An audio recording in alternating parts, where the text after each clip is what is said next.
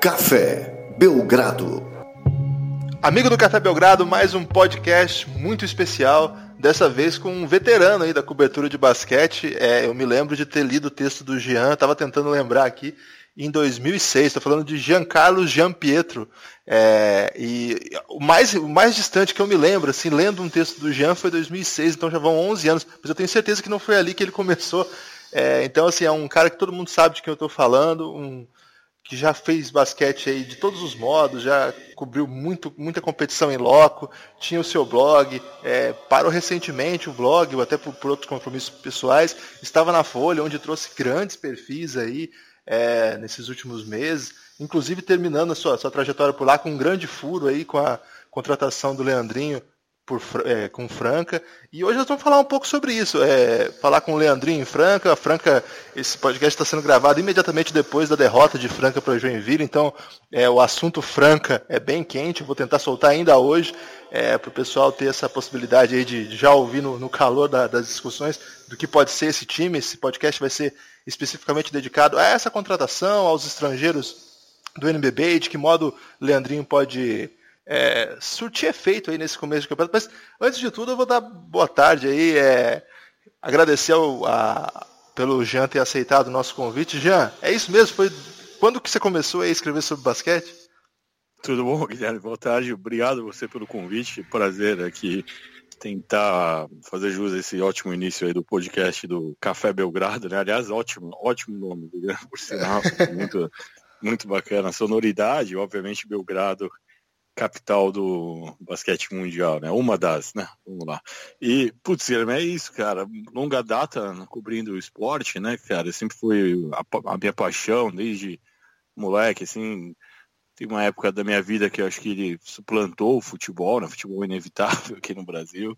Mas ali, bem desde cedo, jogando base no círculo militar. Não fui muito longe, né? Como basqueteiro ou como projeto de jogador mesmo mas no que eu pensei o jornalismo como possibilidade de, de, vida, de carreira, a partir do primeiro momento que eu entro numa redação, no IG, lá atrás, assim, nos tempos do cachorrinho ainda aparecendo na TV sem parar, Nizango Anais mandando, mandando de cima para baixo, enfim, tempos legais, assim, o meu estágio no IG, ali na insuportável Rua Mauri, no bairro do Itaim, assim, a gente, eu já comecei a naturalmente propor pauta de basquete para os editores. Na época, o André Rizek, um deles, que também gosta muito de basquete, o Jean Odd, hoje da ESPN Brasil.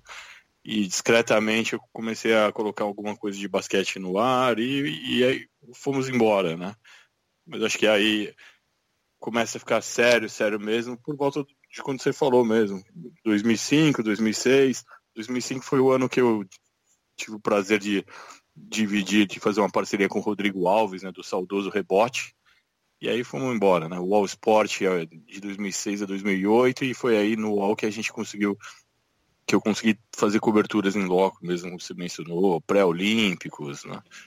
É, acompanhar a seleção bem de perto. E, e aí fomos longe, né? Mas você também como fala como um veterano também. É, nós estamos ficando velhos. Eu sou de uma cidade do interior, eu sou de Maringá, e aqui tem aquela tradição do, do, dos pioneiros, né? Porque foi uma cidade criada no século XX, e eles usam muito a expressão assim, quando eu cheguei aqui era tudo mato.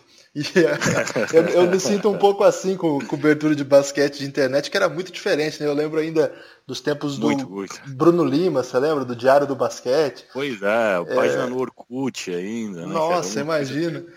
O primeiro é, texto que eu escrevi foi para esse, esse blog aí do, do, Bruno Lima, que depois até foi para a CBB, né? Se afastou assim de, da, da, cobertura e foi trabalhar com outra coisa, tá? E nossa, é. faz muito tempo, 2003, 2004, então isso faz muito tempo mesmo. Então tem um pouco essa impressão, até pelo começo da internet, né? Não porque veterano de basquete, porque o basquete é muito maior, né? Mas é, acho que tem essa, essa pegada mesmo. Mas tem uma especificidade sua, Jean, pelo que eu ouço, e eu nunca tive a oportunidade de comprovar, é que do jornalismo esportivo basqueteiro, você é disparadamente o melhor jogador. Qual é? É verdade isso aí? isso só pode ser uma piada. Né? é, eu, ouvi, eu ouvi isso de um cara que é muito bom jogador, que é o Marcel. O Marcel Pedrosa, ele confirmou. Na verdade, eu já tinha essa informação, eu perguntei, é verdade que o, que o Jean joga muito? Ele falou, não, na época ele falou, não vi ainda, mas me falaram a mesma coisa. Ele falou para mim. Olha eu, só, essa reputação é um pouco é um fardo para se carregar agora daqui para frente. É, porque eu acompanhei já. Pode falar, Não, pode. desculpa. Manda, manda, manda, manda. No, no, nos campeonatos que a, nesses eventos que o NBB fazia, na época que eu cobria mais de perto, assim, sempre tinha alguma pelada de imprensa. Teve um ano até que a Netshoes patrocinou um evento. E assim, eu sou tão ruim que eu, eu me negava a participar até por, pelo reconhecimento, autocrítica, né? Então, eu ficava do lado de fora é, observando a ruindade generalizada, né? E, E, então eu posso dizer que o nível não é um grande fardo assim. Mas de fato o, Mar, o Marcel, que hoje está na liga, né, acho que é diretor de conteúdo da, do, do NBB, da LNB, desculpa, é, ele também joga muito, viu? Um, um grande chutador aí. E, acho que eles têm um time agora que disputa uma liga aí em São Paulo. Mas é, me falaram isso, hein, já. Eu não vi ainda Agora, você sabe que é engraçado, você mencionar esses eventos do NBB, é, All-Star Game, tudo, uma jogo das estrelas, na verdade. Né? É, eu nunca consegui jogar com os caras. Sempre na véspera tem alguma coisa, ou profissional, que tô fora de São Paulo, ou algum compromisso familiar que não dá para evitar, assim. Mas é muito curioso. Então talvez seja daí a fama, né? Eu nunca entrei, então fica essa lenda aí. Isso é um certo Mas, mistério, né? E confesso que agora, se eu for arremessar uma bola, eu vou ter que começar debaixo da tabela também, porque vida de pai, assim, de primeira viagem, cara, faz, faz muito tempo que eu não vejo uma quadra, assim, em ação mesmo. Mas, é... Bons tempos, é, é gostoso. Bater uma bolinha, acho que não, não dá para ficar sem, assim, no meu caso, assim, procurava sempre jogar uma, duas vezes por semana no mínimo, assim, quando dava. É, porque a gente fica vendo esses caras, né, os monstros da NBA, do NBB, e, e, a gente vê tanta fita, né? Fita entre aspas, já coisa até a idade entregando de novo. é, e a gente fica com os movimentos na cabeça, né? Obviamente tem coisas que a gente, que se for fazer, vai, vai sair da quadra com torcicolo, né? Nós mesmos. Mas você quer ficar mentalmente falando, nossa, de repente dá para fazer isso daqui, essa.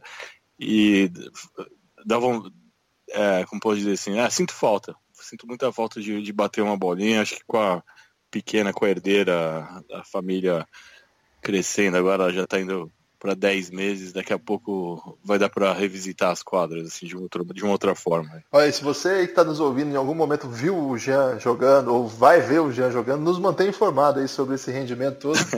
Agora, Jean, antes que os, fran os francanos, você sabe que eles são muito bravos, né? Então, antes que eles comecem a nos, é, é. a nos, ofender, vamos falar Já logo é um do time de Franca. De cabeça esquentada mesmo. Não? Pois é. Completamente inesperado, assim. O pessoal tá muito Mas bravo, né? né? Ah, eu acho que é, é uma irritação que mistura ele com que se confunde com espanto mesmo, né? Porque tá óbvio, já vem da derrota do Campeonato Paulista em casa, né, da Pedrucão, a segunda série seguida que eles perdem para o paulistano jogando no, no, templo, né, sagrado do basquete no interior paulista. Isso obviamente já causa uma frustração, né? E aí, mas aí um começo irregular de NBB perdendo para times assim que não eram cogitados de maneira alguma a título, né? Quanto mais até playoff, é, time para entrar ali na rabeira no playoff. É, realmente o negócio é, dá para entender por que, que, eles vão ficar irritados, mas eu acho que mais do que irritados é mais uma sensação de choque mesmo. Né? É, o time que, o time quando foi montado, dessa vez, o Franca há alguns anos vem tentando reestruturar um time muito forte, mas dessa vez é, a ideia era que não houvesse sofrimento mais. Né? Não, a derrota para o Paulistano já foi uma coisa fora da curva. Começar o NBB perdendo e perdendo para o Joinville, isso coloca um peso no Elinho enorme. Ao mesmo tempo, é, o Elinho também é muito seguro lá dentro. Né? A estrutura é desenhada ali para que ele não seja pressionado para isso. Então, a torcida também tem ciência disso. Então, acho que isso, de algum modo, é, deixa o cenário muito turbulento. E é nesse cenário que vai chegar o Leandrinho aí. É... Como, é, como é que você avaliou essa contratação? Como é que você avaliou a montagem do elenco do, de Franca? De que modo que você acha que o Leandrinho pode ajudar a deixar esse time mais forte ou, ou mais equilibrado? Como é que você vê tudo isso aí, já? Olha, Guilherme, primeiro de tudo, é muito legal ver Franca forte desse jeito. Né? É, a gente precisa, o basquete brasileiro precisa de Franca É, não dá para a gente imaginar né, que um ano atrás, um ano e meio atrás, o time realmente correu o risco de fechar as portas, né, pelo menos na, no time adulto, time principal, e que essa reviravolta tenha acontecido é uma coisa muito, muito salutar para o nosso basquete, né, para o nosso esporte. E a única, a única asterisco que eu coloco aqui, sendo chato mesmo, assim, mas fica a dúvida das, de motivações que possam estar por trás desse investimento no Franca, né? Vamos, vamos mencionar o nome do sujeito, mas assim, temos eleições o ano que vem, né? 2018, então tem um, eu tenho uma certa desconfiança de que esse dinheiro todo investido não seja necessariamente só pelo bem de Franca, né? Que algumas pessoas possam lucrar em outras esferas, assim, basicamente numa eleição para o governo do estado. Mas passado isso, eu torço para que não seja o caso, né? torço para que não seja um, um, patrocínio, uma parceria de uma temporada só, com, com objetivos escusos para além do esporte, né? E que Franca consiga, de repente, dois, três anos aí, é, diminuir, abater suas dívidas, né? algo que já tem sido feito, que é muito legal, né? não é um investimento só no basquete, é um investimento também para sanear, para equacionar realmente uh, as finanças do clube, né? E de repente, se daqui a duas temporadas o SESI seguir outros caminhos, volta para o vôlei, investe no rugby, vai saber, é que o Franca já esteja bem, né? Numa uma condição assim de andar e respirar por conta própria. E aí vem investimento em, em sócio torcedor mesmo, que é um produto que realmente já cresceu bastante nessa temporada e que a gente não corra o risco mais, né, eventualmente, de perder um time como o Franca. Agora, posto isso, cara, é, a gente vinha falando, né, durante a semana, um pouco mais cedo também, sobre o elenco de Franca, né? Eu acho que um jogador do porte do, do Leandrinho reforçaria qualquer equipe automaticamente. Eu acho que você bota o Leandrinho na quadra em qualquer dos times do NBB e esse time automaticamente já seria considerado ou um candidato ao título ou um time de playoff na certa. E a gente pode falar até do próprio Joinville mesmo. Você põe um cara com volume de jogo que o Leandrinho tem é, num campeonato no qual as defesas não são reconhecidamente fortes, né? É, é garantia assim de uma artilharia muito pesada, né? E aí quando você adiciona o Leandrinho a um time como Franca, né, que já fez contratações aí de impacto no mercado nacional, não tem como não botar Franca ali no topo, né? Com um ou dois times é, ao lado dele, como um candidato ao título. E nesse caso específico de Franca é uma posição de carência mesmo, né? Um time que investiu muito na sua linha de frente, né? Vários alas pivôs ali até encavalados no elenco, a gente pode até falar sobre isso logo mais. E no perímetro, dois armadores excelentes para os nossos padrões, né? O Coelho, que é um cara já que é uma realidade já do NBB de duas, duas temporadas para cá.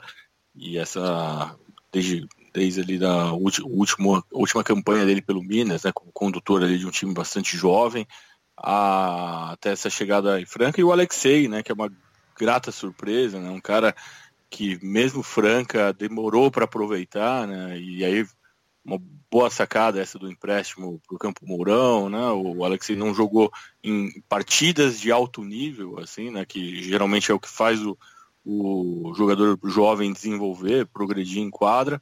Mas o fato de ele ter ido para a quadra, ter tido responsabilidades, fez a, com que ele amadurecesse, né? E no retorno à Franca, ter sido uma das revelações do NBB passado.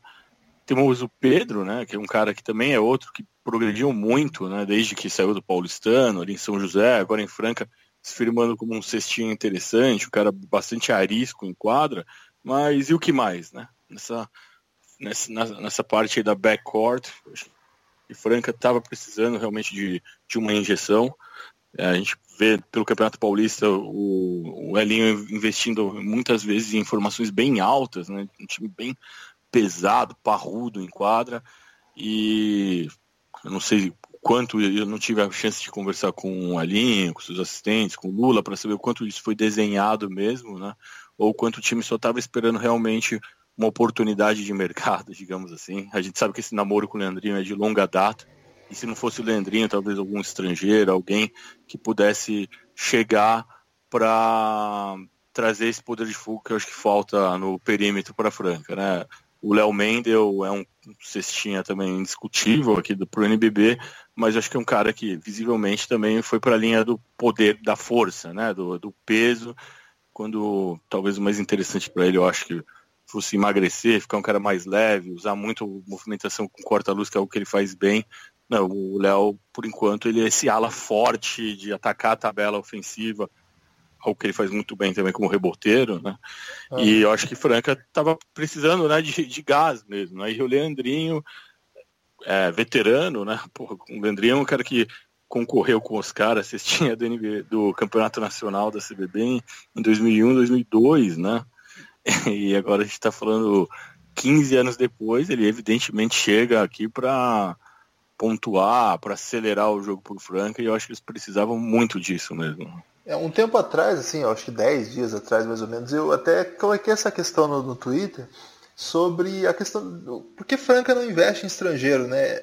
Esse ano quem me fez é até essa, essa quem me fez até essa menção foi o Enéas Lima lá do Rio de Janeiro, que esse projeto especificamente do SESI parece que de algum modo inviabiliza a contratação de estrangeiros. Eu acho meio estranho, mas enfim, é, até, de, até por onde vem esse projeto e tudo mais, acho bem estranho, mas de todo modo, é, até entendo como parte ali de um, de um tipo de investimento muito específico, mas é, não me parece uma estratégia muito salutar para a NBB. É, o basquete precisa que você use as, as suas vagas de estrangeiro. Muito raramente você consegue montar fortes times sem essa utilização, porque, enfim, é, há um, é um tipo de contratação que não é tão cara para aquilo que ele pode produzir se você acertar, né? E Franca não tem feito muitas contratações, mesmo antes dessa parceria atual. E é aí que eu queria até centrar um pouco nessa conversa. Eu me lembro o último estrangeiro que de algum modo fez algum sucesso lá em Franca foi o Juan Pablo Figueroa, que não era nem esse tipo de estrangeiro que nós estamos pensando, né? Esse jogador sim, que quebra defesa e tudo mais, era mais um armador organizador. Na mesma época eles trouxeram o Kevin Sowell, o Ed Basden, e eu lembro que foram até foram, foram, foram personagens de é, episódios pitorescos, né? O Kevin Sowell tinha uma personalidade muito peculiar, ele reclamava muito na internet, eu lembro. É, ele, teve um episódio famoso que ele não recebeu carona para ir para o treino embaixo de chuva e ele reclamou. E o Ed é chegou com uma, uma força de ex-jogador da NBA e que de, de, todo modo, seja lá o que o cara tenha feito na NBA, quando o cara que chegou, jogou na NBA passa pelo NBB, você, você espera alguma coisa diferente, pelo menos, né? E também foi uma coisa bem mediana, né? Foi uma coisa bem tranquilo. É, eu acho que ele enquadra, o Basen até entregou mesmo, né? Mas tinha realmente esse problema de temperamento, né? É, era evidente, assim, isso daí era uma coisa que não precisava nem apurar muito, né? Bastava a gente sentar para ver um jogo de Franca pela TV, mesmo você percebia um certo distanciamento dele, né? E na defesa, algo que na NBA, por exemplo, quando ele foi um calor da NBA, ele se vendia como esse defensor, né? Como jogador para um precursor aí do 3D que tanto se fala, né? O jogador que vai pregar alguém na defesa no perímetro e de repente vai chutar uma bola ou outra para abrir o ataque. E aqui não, né? Que ele chegou com para ser ah, dava para perceber isso nas né, declarações dele, atitude em quadra, que a perspectiva dele era de ser o cara para brilhar, né? O cara para carregar. Agora, não sei se por causa desses dois casos aí que você lembrou bem, se teve algum tipo de trauma é. Franca, né? Com o que um perfil. Melhor evitar. O Franca da Depressão, que é um perfil também sempre muito atuante na, no, no, Twitter, que eu, eu, acompanho sempre, muito passional, mas, mas muito informado, assim, muito. Tem bastante gente que participa, eu, eu gosto muito de, de ler o que eles colocam.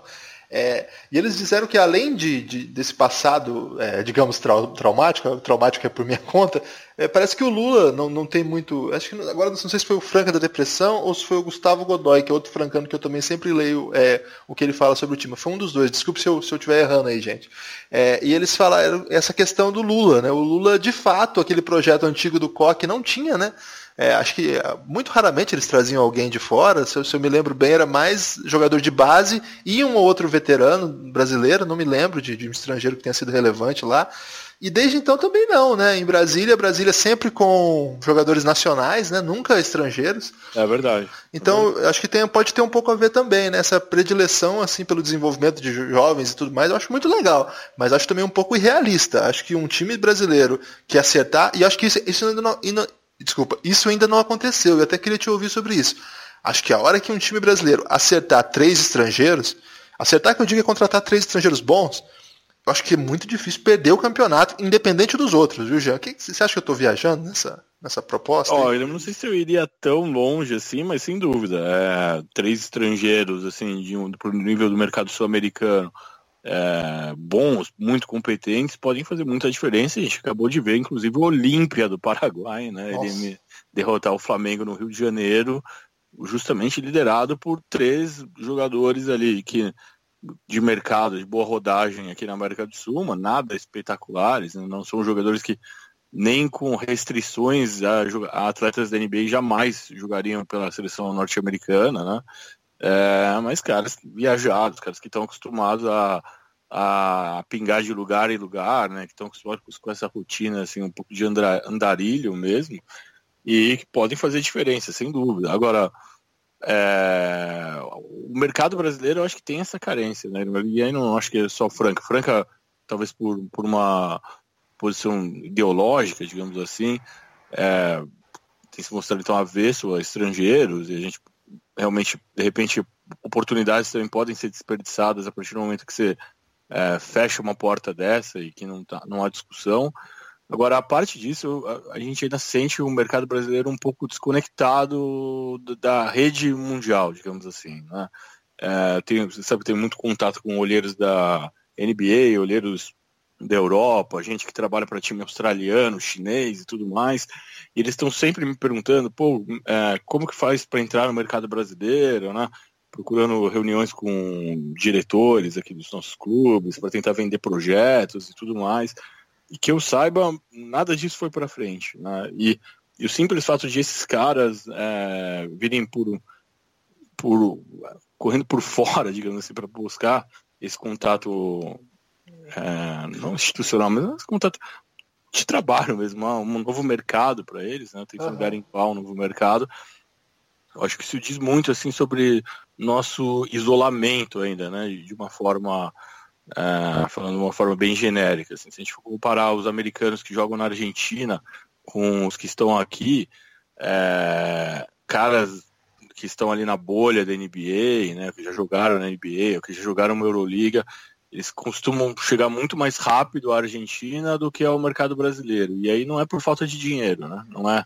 Acho que é o dinheiro que está fazendo essa diferença. Eu acho que é, é de repente assim um, um, ter uma liga que está mais inserida né, no que está acontecendo lá fora. É, acho que isso é uma coisa que agora e aí nesse ponto eu volto à sua sugestão mesmo. De fato, acho que o time que acertar a contratação e aí a gente não está nem falando de grife, né? Não é porque isso. o cara jogou na NBA necessariamente que ele vem para resolver. De novo, os caras do Olímpia, é, eles não estavam na NBA ontem, anteontem, nem há cinco anos, né? É, mas se você acerta de fato assim, três estrangeiros e, e, compõe ali um time de operários, né, um time jogadores assim de jovens promissores, acho que você pode ir longe mesmo. E a gente pegar, por exemplo, o Paulistano, agora campeão paulista, né? Tem dois estrangeiros interessantes mesmo, né? Dois estrangeiros que entraram no time, compuseram muito bem o elenco, né? Um pivô, um alarmador ali, e aí eu, e aí um parente, paulistana com o Gustavinho e o Diego, eles é um, acho que é o time que melhor contrata no Brasil, sem dúvida nenhuma, assim, pensando ali custo-benefício, né? Uhum. Uma coisa é você contratar quando você é o Flamengo, ali com uma grana, com o maior orçamento do país, é, ano sim, ano sim, né? Dependendo de um Bauru ou outro aqui que possa de repente fazer frente financeiramente aos rubro-negros, né? É, outra coisa é o paulistano montar um time como o do ano passado, né, que chega a uma decisão de NBB depois de ter perdido um terço ou mais seu orçamento, por exemplo, né? E o Paulistano de novo nesse ano soube se reinventar, perdeu alguns jogadores e buscou caras assim que entram no time porque são caras pensados de acordo com o sistema de jogo planejado pelo Gustavo e aí vale muito a sinergia, né, dele, do Diego, com a própria diretoria do Paulistano, são falam todo, todos a mesma língua, né? E ajuda a ter essa continuidade nos bastidores também para buscar as melhores contratações. E a gente tem o Fuller e o Nesbitt fazendo a diferença pelo paulistano. E, de novo, são caras assim que eu confesso que não conhecia, não é a primeira vez que eu estou vendo jogar e o impacto deles com um time jovem assim é evidente, né?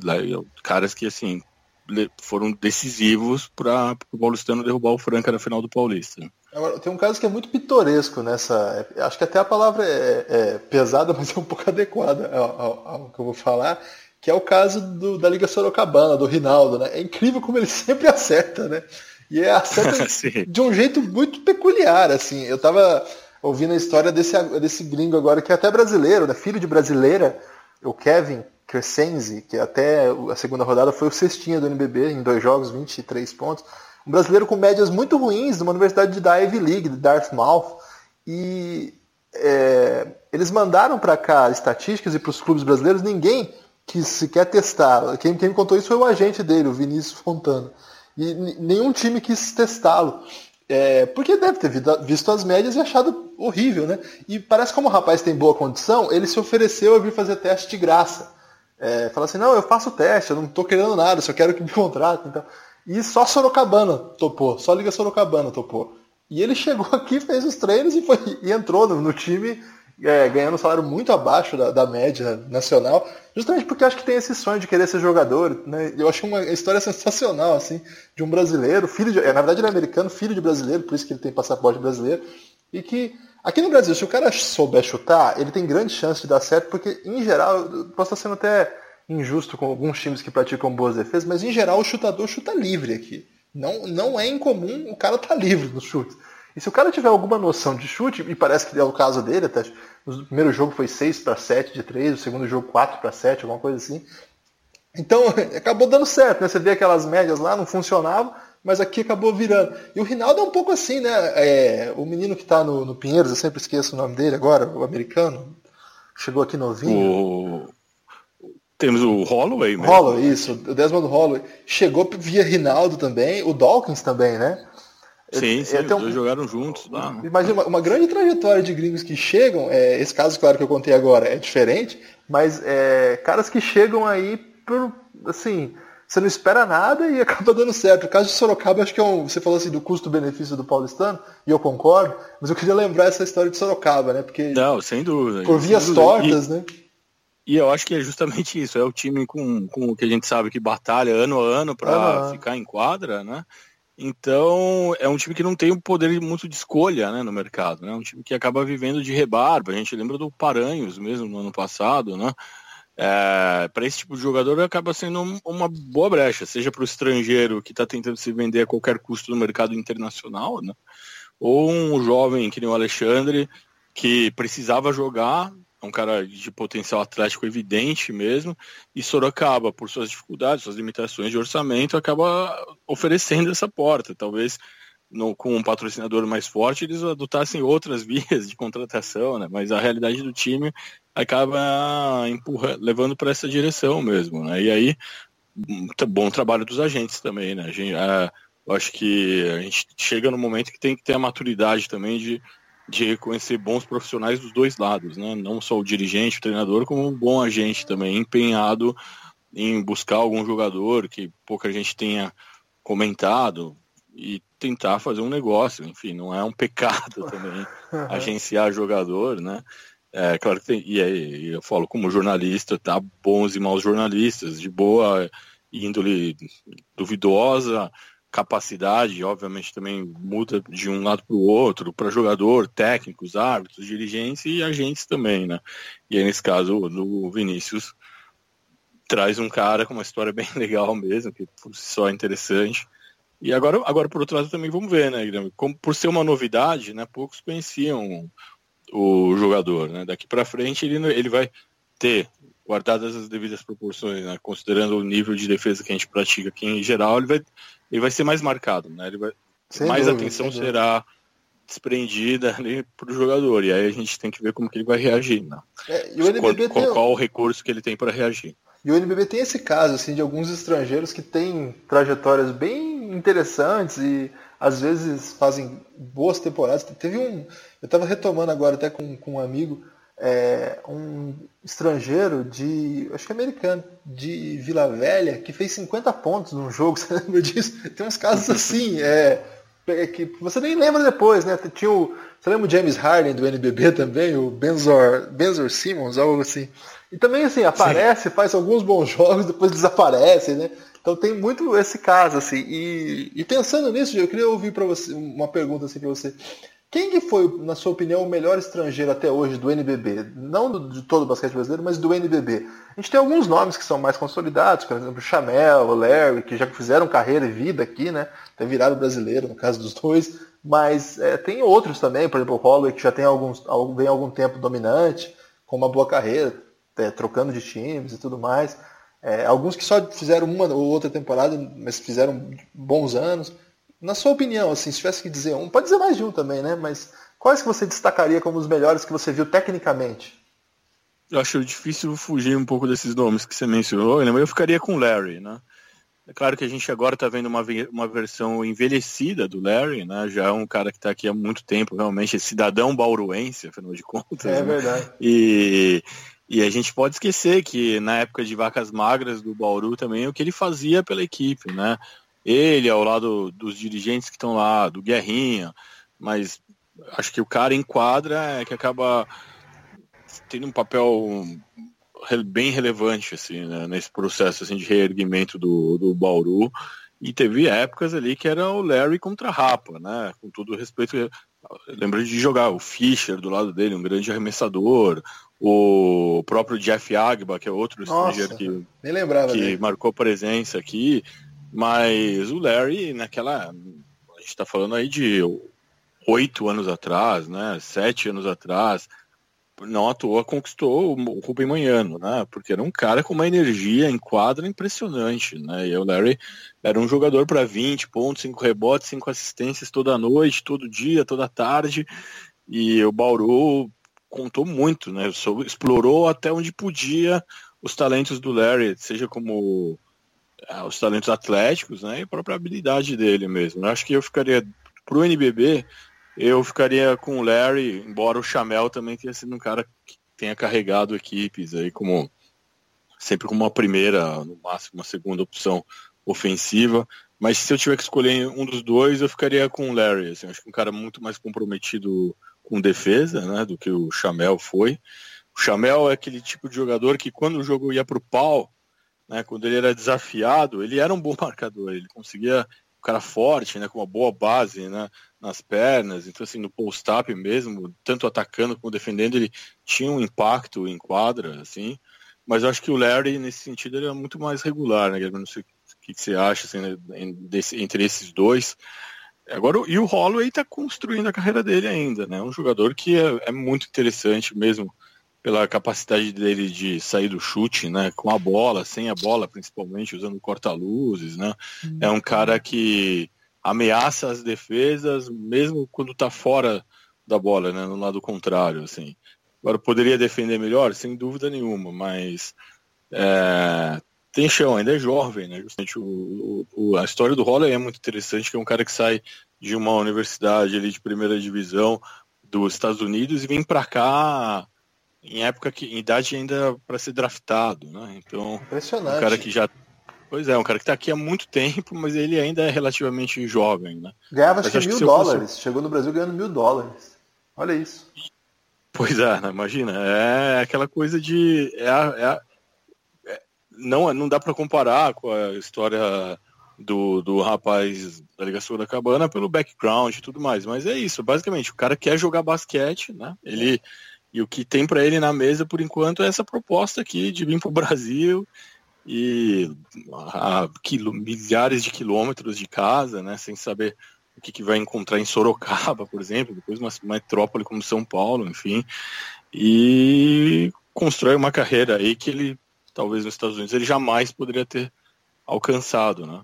Agora, a gente pode falar desse, a gente fala desses três, hein, pela, pela durabilidade, né? Pelo, pelo lastro que eles Isso. deixaram aqui e ainda deixam. Mas se a gente for falar de jogadores de uma temporada só, né? Putz, aí eu lembro do impacto que o Camerix teve no Flamengo. Nossa, nem lembrava disso, é verdade. O Camerix foi um cara aqui que, nossa, o, como, o quanto ele jogou pelo Flamengo foi incrível, assim, também, né? Um cara pau para toda obra, defesa, rebote, jogador econômico no ataque, porque não tinha muitos recursos, mas tirava o máximo que podia. Eu acho que tem, eu vejo uma semelhança dele com o Olivinha mesmo, não por, não por coincidência, outro flamenguista aí. Walter Herman também, né? Jogou muito também no Flamengo, né? É, e, e aí campeão olímpico e tudo mais, né? Mas acho que por impacto, por lastro mesmo, eu ficaria com o Larry. É, gostei aí. E com esse, com esse fim de. Esse, com essa conclusão aí, essa, essa lembrança do Larry dos tempos de alienígena, agora o Larry já virou um pouco mais terráqueo, né? O tempo, o tempo também, o tempo e a gravidade sempre é. atuam, né? Então, é, esse tempo de alienígena do Larry é, foi de fato espetacular. É, e com essa lembrança eu, a gente encerra essa edição do podcast que falou aí do, de Franca, do Leandrinho, mas também deu um apanhado aí sobre os estrangeiros do NBB.